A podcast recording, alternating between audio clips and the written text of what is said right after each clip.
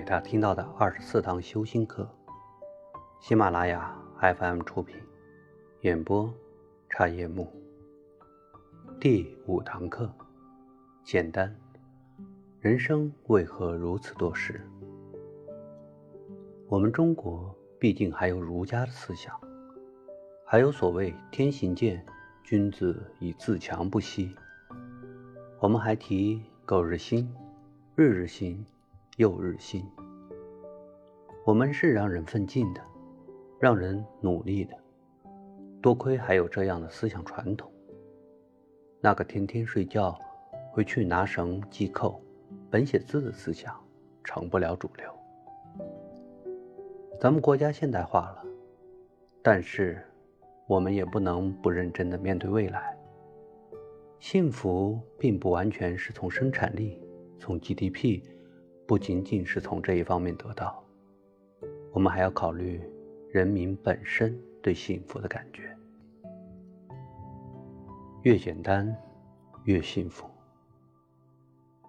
其实生活中很多事情都很简单，大可不必费九牛二虎之力去伤透脑筋。很多时候，都只是相当于一年级的数学一样，或者根本。就没有上过学，一字不识的人看待鸡兔同笼这一问题时的思维一样。打开笼子数数，不就知道了？干嘛费那么大劲儿，练许多方程式计算？更重要的是，为何把鸡和兔一起关到笼子里呢？只不过有的时候，人们走了太多、太远、太辛苦的路。却意识不到，有些路是根本就不必走的。一个美国商人坐在墨西哥海边，一个墨西哥渔夫划着小船靠了岸，船上有十几条肥美的鲜鱼。商人大为羡慕，他走上前去恭维一番后，问渔夫需要多长时间才能抓这么多的鱼。渔夫说。一会儿功夫就抓到了。商人再问：“那你为什么不多干一会儿，多抓一些鱼？”渔夫不以为然：“这些鱼已经足够我一家人生活所需。”商人又问：“那么你一天剩余的时间都在干什么？”渔夫解释道：“我呀，我每天睡到自然醒，然后出海抓几条鱼。”回来后和孩子们玩一玩，再跟老婆睡个午觉。黄昏时晃到村子里喝点小酒，跟朋友玩玩吉他。我的日子过得又休闲又充实。商人想了想，帮他出主意道：“我是美国哈佛大学企管硕士，我可以帮你的忙。你应该每天多花一些时间抓鱼，卖了钱，你就可以买条大一点的船。”自然，你就可以抓更多的鱼，再买更大的渔船。时间一长，你就可以拥有一个渔船队。到时候，你就不必把鱼卖给鱼贩子，而是直接卖给加工厂。或者，你可以自己开一家工厂。如此，你就可以控制整个生产、加工到销售。发展到一定程度，你就可以离开这个小渔村，搬到墨西哥城。再搬到洛杉矶，最后搬到纽约，在那里生活，经营你不断扩大的企业。渔夫问：“这得花多长时间？”商人回答：“大概二十年。”然后呢？渔夫接着问。商人笑着说：“然后你就可以享受生活了。时机一到，你就可以上市，把你的公司股份卖给投资者。”到时候你可以几亿几亿的赚。再然后呢？渔夫又问。商人说：“到那个时候，你就可以退休了。你可以搬到海边的小渔村，每天睡到自然醒，上午出海随便抓几条鱼，回来后跟孩子们玩一玩，再跟老婆睡个午觉。黄昏时望到村子里喝点小酒，跟朋友玩玩吉他。可我现在不是这样吗？”还没等商人说完，渔夫困惑地问：“这个故事还有一个中国版本。一个教授旅游时发现一个放羊娃，问他放羊做什么？放羊娃说：“卖钱。”教授又问：“卖钱做什么？”放羊娃说：“娶媳妇儿。”教授接着问：“娶媳妇儿做什么？”放羊娃说：“生娃。”教授再问：“生娃做什么？”放羊娃说：“放羊。”教授大笑，感慨道：“农村孩子毕竟不如城里孩子。”其实，真是这样吗？城里人不也是在工作赚钱，赚钱后结婚，结婚后生孩子中轮回吗？或许农村人在很多方面的确比不上城里人，但在幸福指数上，他们肯定比城里人高。有一次坐出租车，车上的收音机里正在播放一档谈心节目。一位女士向主持人求助，说自己烦恼太多，每日困扰其中，不堪重负。主持人耐心地听完她的抱怨后，就问她。究竟为哪些事情烦心？不妨举例说明。于是，这位女士打开话匣子：“我现在的薪水只能负担一套房子，但我的同事们很多人都有两套以上，儿女们的房子都准备好了。我上班的地方其实挺方便的，骑自行车十分钟就能到。但看着同事们都买了车，我也贷款买了一辆，可油价一天比一天贵，停个车都要钱。邻居的孩子……”去国外留学了，我也得攒点钱，好把孩子送到国外学校去读书。我朋友的老公每年都会送她价值不菲的生日礼物，而我却是全家出去吃一顿就算了，点菜的时候还得顾着老公孩子。领导的孩子要结婚了，同事们私下商量了一下，决定都给五千，否则以后在单位怎么混呢？哦，我家的厨房太小了，影响了我的厨艺，我想。换个大的。这位女士还未抱怨完，我便到站下车了。不过，我们可以试想，如果让她从小生活在大山里，连楼房、汽车是何物都不曾见到过，长大后让她背着蛇皮袋子进城洗盘子，儿女只能在打工子弟小学借读，每日住在郊区的平房或者地下室里，这位女士的心情又将如何？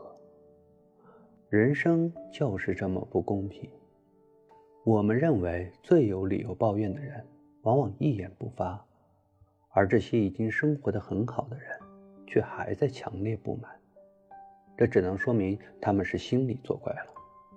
生活原本很简单，生活本不该复杂，是人们在私欲、面子、虚荣心和盲目攀比之中，自己把自己的生活复杂化了。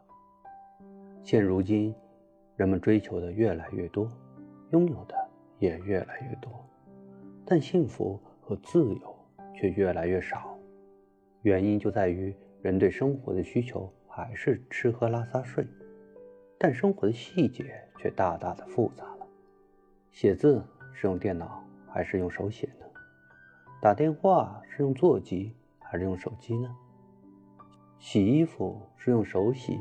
还是用洗衣机，或者拿到干洗店的。做饭是用电饭煲，还是电磁炉，或者微波炉，还是去麦当劳、肯德基，亦或是去中餐馆呢？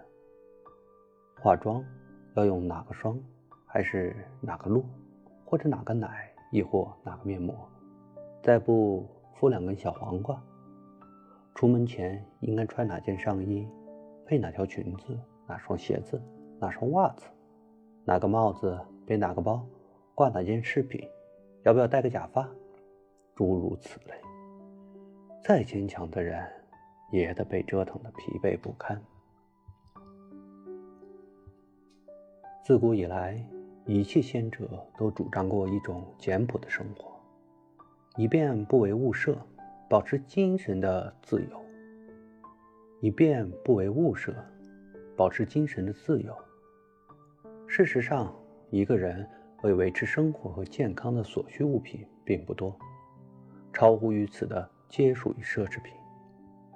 他们固然提供享受，但更强求于服务，反而成了一种奴役。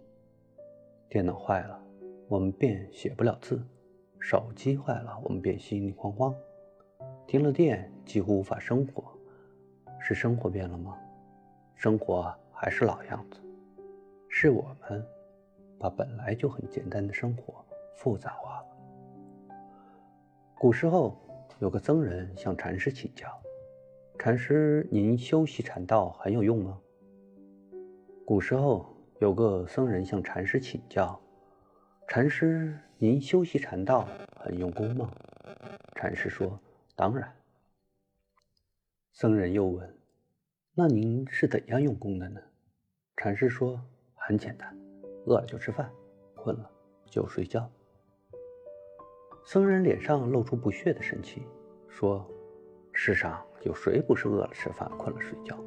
难道说世人都像禅师一样，是在参禅用功吗？禅师说：“你只知其一，不知其二，两者实际上不一样。”僧人问：“怎么个不一样法？”禅师说：“他们吃饭时百般挑剔，睡觉时辗转反侧，怎么可能跟我一样？”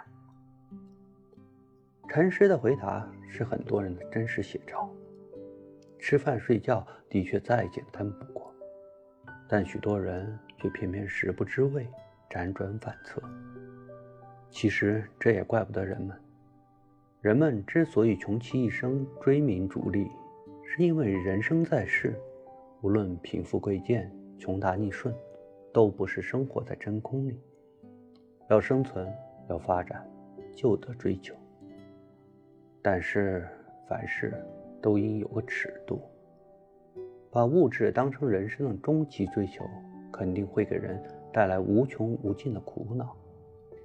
当然，简单代替不了一切。任何事物都需从两面甚至多面着眼。如果我们都像墨西哥渔夫那样想，中国今日不会成为世界第二大经济体。该奋斗时，我们还得奋斗。该努力时，我们还得努力。这一点，正如王蒙老师在《老子十八讲》中所说的。但是这个故事我听了以后，觉得很庆幸。我觉得我们中国并不都是这种思想。我们中国毕竟还有儒家的思想，还有所谓“天行健，君子以自强不息”。我们还提“苟日新”。日日新，又日新。我们是让人奋进的，让人努力的。多亏还有这样的思想传统。那个天天睡觉，回去拿绳系扣，本写字的思想，成不了主流。咱们国家现代化了，但是我们也不能不认真的来面对。幸福并不完全是从生产力、从 GDP，不仅仅从这一方面得到。我们还要考虑到人民本身对幸福的感觉。你为什么这么忙？宇宙的道理都是一增一减，非常简单的，好像天平一样，一高一低，这头高了，另一头就一定会低。美国人安德雷·帕拉迪奥是目前为止建筑史上作品被模仿最多的建筑师。他曾经说过这样一句话：“人大可不必那样忙。”成名之前，风风火火的帕拉迪奥一天到晚没有闲着的时候，除了设计和研究，他还要用去将近一半的时间去管一些杂七杂八的事。很多朋友都说：“你怎么那么忙？好像时间总不够用。”这个问题，帕拉迪奥自己也搞不清。直到有一天。有一位学者对他说：“你大可不必那样忙。”一语惊醒梦中人，帕拉迪奥恍然大悟。经过深刻的反省，他发现原来自己曾经付出巨大努力的很多事，其实都没什么用。他们不但无助于自己取得成就，反而使自己日益忙碌、疲惫不堪。在接下来的日子里，帕拉迪奥彻底抛开了那些杂七杂八的事情。一门心思把时间花在最有价值的事情上。结果没多久，他就写出了被誉为建筑学圣经的《建筑学四书》。我们也需要静下心来反省一下自己，我们是不是太忙了？这种忙碌究竟给我带来了什么成就？当你确定现在的自己就像一个团团乱转的陀螺，永远都有忙不完的事情，却从来没有忙出任何成就时，那么请立即跳出那个恶性循环的怪圈。一个人的精力是有限的。把时间用在了这件事情上，在另一件事情上花费的心思必然就会减少。事实证明，只有量的积累才能引发质的飞跃，而平均分配时间基本上相当于浪费时间。人生匆匆，千万别让小事耽误你的行程。对于已经有所成就的人来说，又该如何呢？国学大师南怀瑾说过：“人生求名、求利、求能干，要功名、要富贵具足的人，都是不愿意好好的活着，忙忙碌碌的过一生，卖命换来的功名利禄，最后功成名就，自己也不见了，就像一个苹果一样，落下地来。所以庄子认为自己的价值没有发扬。”没有好好的活着，都是自找的麻烦。很明显，大师是在教导世人：所有的物欲、功名利禄都是浮云，所有的繁杂最终都要归于简单。只有简单的生活，才能使心灵少一些负累，才能使自己更快乐、更自在。他是这样说的，也是这样做的。南怀瑾不仅生活简朴。在社交方面也力求减少不必要的应酬。对于那些想请他来壮声势、拉名气的个人或组织的请帖，南怀瑾总是毫不疑虑地拒绝。这绝不是所谓的端架子或不给面子，而是口子一开，就再也简单不下去了。二零零七年，凭借《金色笔记》一书荣获诺贝尔文学奖的英国女作家多丽丝·莱辛。也深有同感。当年他在接受英国广播公司采访时坦言，得奖太累了，这导致他可能没有时间和精力再创作一部新的长篇小说，因为他所做的一切就是接受采访，花时间去拍照。这对他而言不利于一场灾难。美国著名作家艾琳·詹姆斯在《心灵简单就是美》。一书中这样说道：“我们当今的生活已经太过复杂了，在历史的进程中，从来都没有像今天这个时代一样拥有如此多的东西。一直以来，我们总被太多的物欲诱导着，我们总是误以为自己只要努力，就一定会拥有一切东西。然而，这些东西事实上却让我们沉溺其中，并且心烦意乱。”因为它使我们失去创造力，与其这样忍受折磨，不如勇于舍弃它们，给自己的心灵腾出更多的空闲时间来，这样才能使我们永葆精力去进行创造。艾琳年轻时就已经成名，除了写作，同时她还是一个投资人，兼一家地产公司的顾问。就这样没白没黑的奋斗了十几年后，突然有一天，当他端正地坐在自己的办公桌前，呆呆地望着那张写满诸多事宜的日程安排表时，他的心不由得颤动了一下。他再也无法忍受这种令人发疯的日子了。于是他取消了当天所有的电话预约，清理了办公桌上所有的报纸和杂志，注销了所有的信用卡。原来他每天至少要做八十多件事，现在他只需要做十几项，甚至更少。因此，他找回了大量空闲的时间，心灵也得到了休整，整个人快乐了许多。是啊，一个人每天究竟有多少事是不得不去做的？又有哪些事情是可以删除，或者说是必须删除的呢？别再过例行公事的生活了。你必须从现在开始化繁就简，减少那些城市化的活动，使我们的心脏从重压中解脱出来。搜狐掌门人张朝阳的做法值得效仿。张朝阳曾经说过：“自然界给人的寿命大概一百多年，就是四万多天。这四万多天是不是高兴？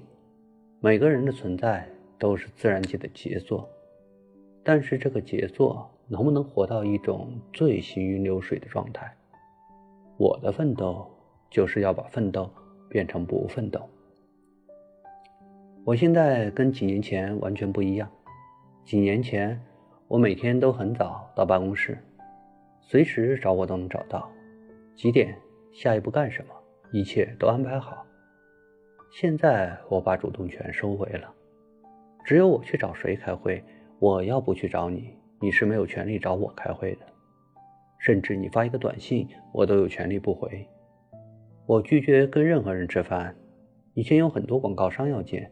现在广告商我都不见，见广告商可能会帮助这个季度的销售，但是我对这个季度和下个季度的销售不关心，我关心的是公司长久的竞争力。我在外面喝咖啡，有时候碰到一些人，他们要跟我谈跟搜狐合作的事情，我从来不谈，这是我下班时间。你跟搜狐合作，应该去找相应的部门，这样一来。我可以不被干扰的来关注我认为这段时间公司最重要的事情。我努力做到每天在我专注工作的这几个小时里，能够达到绝对百分之百的专注。这样的话，我能想到以前想不到的事情，这样才能有创造性。公司需要这么一个人提供创造性。我现在有一批管理者帮我运营公司，不需要我来运营，就像一个轮船。我没事儿拎着榔头在里头走来走去，走到哪里敲两下，保证机械运转。我追求的是，首先要把必须做什么和应该做什么的责任和义务从我的词典里删去。这几年我就是一个不断删除的过程，目前来说还没有删完。我现在更关心的是做我自己的人体实验。一个人健康是怎么来的？思维对人的健康有什么影响？我就想做一个实验。当我停止思维的时候，可能我就不得病了，也不衰老了，可能也不死，会活得很长，活到一百五十岁。你的词典里是不是也该删去一些东西呢？跳出为忙碌而忙碌的怪圈，享受简单的生活。我们或许活不到一百五十岁，但我们每一天都会比现在过得更快乐。别让小事绑架你的生活。我在老年之所以能平和睿智的生活，是因为能够不去计较生活中的琐事，从而就有了更多的快乐，并且也给别人带来快乐。我自己有一个颇为不寻常的经验。我根本不知道世界上有一位学者，过去对于他的存在，我一点都不知道。然而他却同我结了怨，因为我现在所占有的位置，他认为本来应该是他的，是我这个鸠把他这个雀的巢给占据了，因此勃然对我心怀不满。我被蒙在鼓里很久很久，最后才有人透了点风给我。我不知道天下竟有这种事，只能一笑置之。我这样又能怎么样呢？我想向他道歉，挖空心思也找不出丝毫理由。季羡林，著名画家张大千生前留有一把浓密的胡须，风采飘逸。据说有一次闲聊，一个朋友好奇地问他：“大千。”晚上睡觉时，您是把胡子放在被子外面，还是放在被子里面呢？张大千不禁一愣，这个我以前从来没有留意过。这样吧，明天我再告诉你。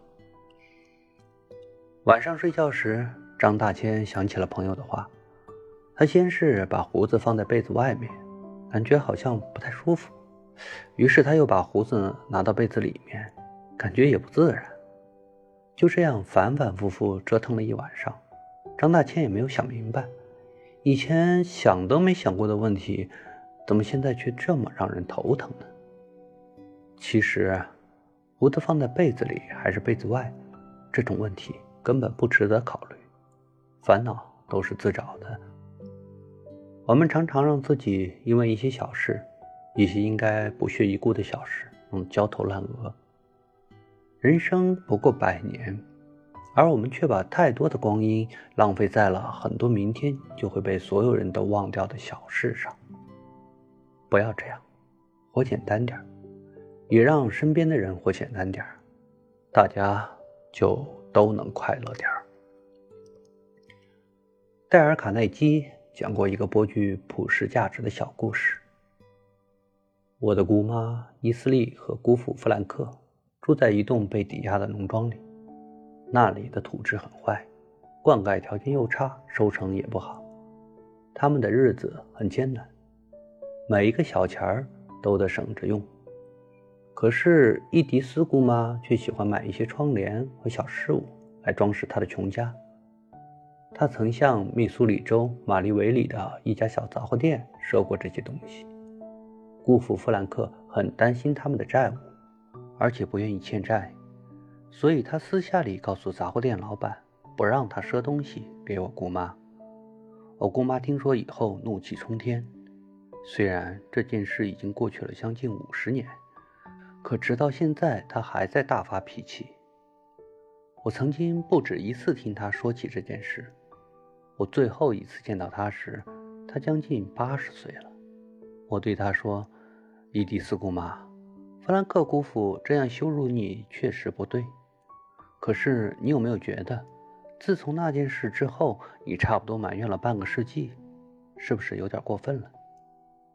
不管他承认与否，我的姑妈对这些不愉快的记忆所付出的代价实在是太大了。她付出的。是她自己内心的平静。绝大多数原本恩爱的夫妻分道扬镳，都是由于一些鸡毛蒜皮的小事。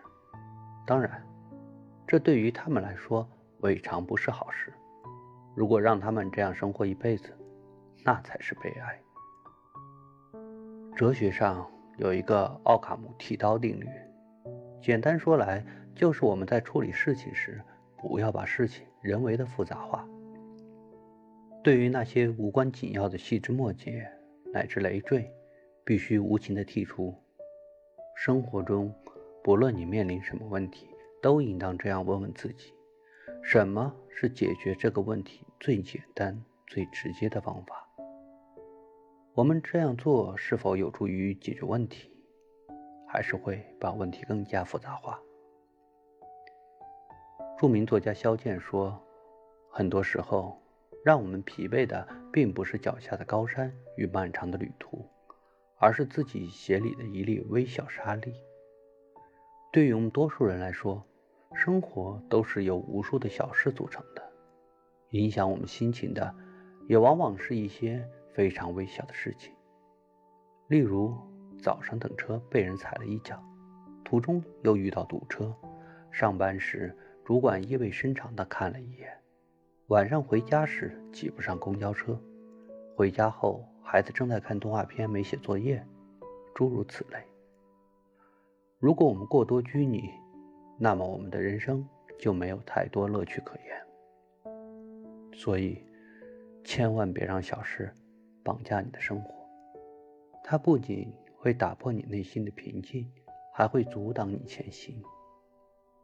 古印度有一个叫艾迪巴的人。涵养不好，喜欢为小事和人打嘴仗，又容易生气。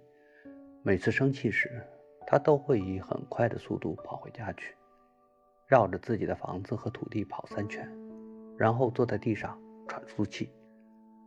几十年光阴弹指过，逐渐老迈的艾迪巴变成了附近最富有的人，但他的脾气丝毫未改，还是喜欢与人争论。生气的时候，还是要绕着房子和土地跑三圈。为什么艾迪巴那么容易生气，还要绕着房子和土地跑三圈呢？人们非常困惑。但是无论怎么问，艾迪巴从不开口。直到有一天，艾迪巴很老了，他的房子和土地也已经太广大了。这天，他又跟人斗嘴生了气。他拄着拐杖，艰难地绕着土地和房子转，整整用了一天的时间，他才走完三圈，然后坐在田边喘粗气。一直跟着他转圈的孙子恳求说：“爷爷。”您能不能告诉我，您一生气就绕着土地跑三圈的秘密？这一次，艾迪巴说出了隐藏多年的秘密。他说：“年轻的时候，我一和人吵架、争论、生气，就绕着房子和土地跑三圈。一边跑一边想，自己的房子这么小，土地这么少，哪有闲心和人生气呢？”一想到这里，气就消了。接着努力工作。孙子又问：“爷爷，你现在是这里最富有的人了，为什么还要绕着房子和土地跑呢？”艾迪巴说：“我现在还是会生气。生气时绕着房子和土地跑，一边跑一边想，自己的房子这么大，土地这么多。”何必跟一个穷人计较呢？一想到这里，气也就消了。人在江湖，身不由己，谁都难免有生气的时候。有的人一生起气来就气上半天，这样不仅对身体不好，有时还会引发悲剧。用别人的错误来惩罚自己，实在是件不划算的事儿。在生气时，不妨想一想：我有时间去生气吗？我有必要生气吗？或许啊，就会消气。